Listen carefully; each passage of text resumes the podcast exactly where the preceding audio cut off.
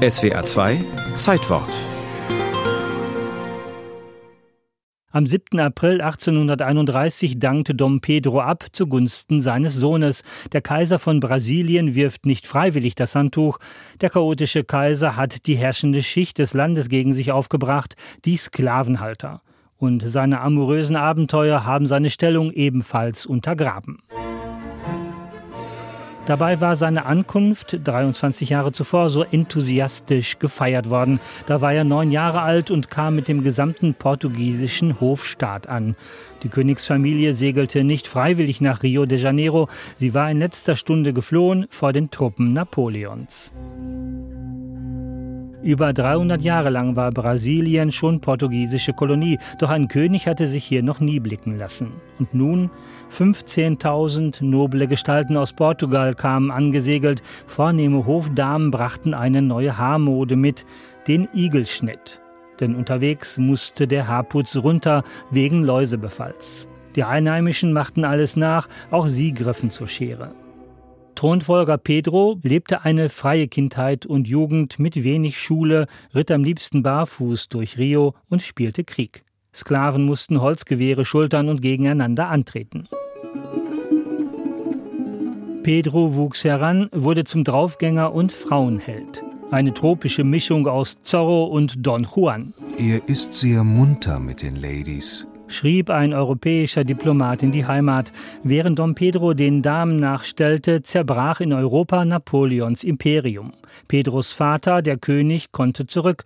Sein Sohn ließ er in Brasilien mit Hintergedanken. Falls Brasilien sich für die Unabhängigkeit entscheidet, lass es unter deiner Führung geschehen und nicht unter der dieser Abenteurer. Die Portugiesen wollten Brasilien wieder den Status einer Kolonie aufzwingen. Pedros große Stunde nahte. Am 7. September 1822 kam es zu einer Szene, die jedes brasilianische Kind heute noch im Unterricht lernt, zum Schrei von Ipiranga. Dort, in der Nähe von Sao Paulo, riss sich Pedro die portugiesischen Abzeichen von seiner Kavallerieuniform, stieß den Säbel gen Himmel und schrie Unabhängigkeit oder Tod. Pedro wurde Kaiser von Brasilien. Ihm gelang es, sein Reich zusammenzuhalten, während parallel das spanische Kolonialreich in kleine Länder zerfiel. Pedro war im Grundsatz liberal eingestellt gegen die Sklaverei, konnte sich aber gegen die Oberschicht nicht durchsetzen. Das junge brasilianische Kaiserreich fand in Europa große Beachtung. Pedro bekam sogar eine österreichische Erzherzogin zur Frau, Leopoldine. Sie war gekleidet wie ein richtiger Zigeuner bis hinunter zu den Pantoffeln. Keine Halskette, keine Ohrringe, kein Ring am Finger. Ständige Affären machen Dom Pedro unbeliebt. Hinzu kommt ein erfolgloser Krieg gegen Argentinien um Uruguay.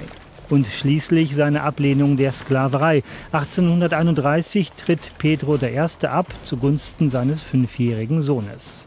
Über Nacht verlässt er sein Kaiserreich und schifft sich nach Europa ein. In Portugal sitzt seine Tochter Maria auf dem Thron, doch Pedros Bruder Miguel hat sich zum König aufgeschwungen. Pedro, ganz Ritter, zieht für seine Tochter in den Krieg. Meine Dame, hier steht ein portugiesischer General, der aufbricht, um ihre Rechte zu verteidigen und ihre Herrschaft wieder aufzurichten. Beim Truppenaufmarsch zeugt er nebenbei noch ein Kind und bricht dann auf zur Befreiung Portugals. Am Ende siegt er für seine Tochter. Ausgelaugt vom Bruderkrieg stirbt Dom Pedro dann mit knapp 36 Jahren in Lissabon. In Brasilien wird sein Sohn als Pedro II. herrschen, 50 Jahre lang. Und ganz zum Schluss die Sklaverei doch noch abschaffen.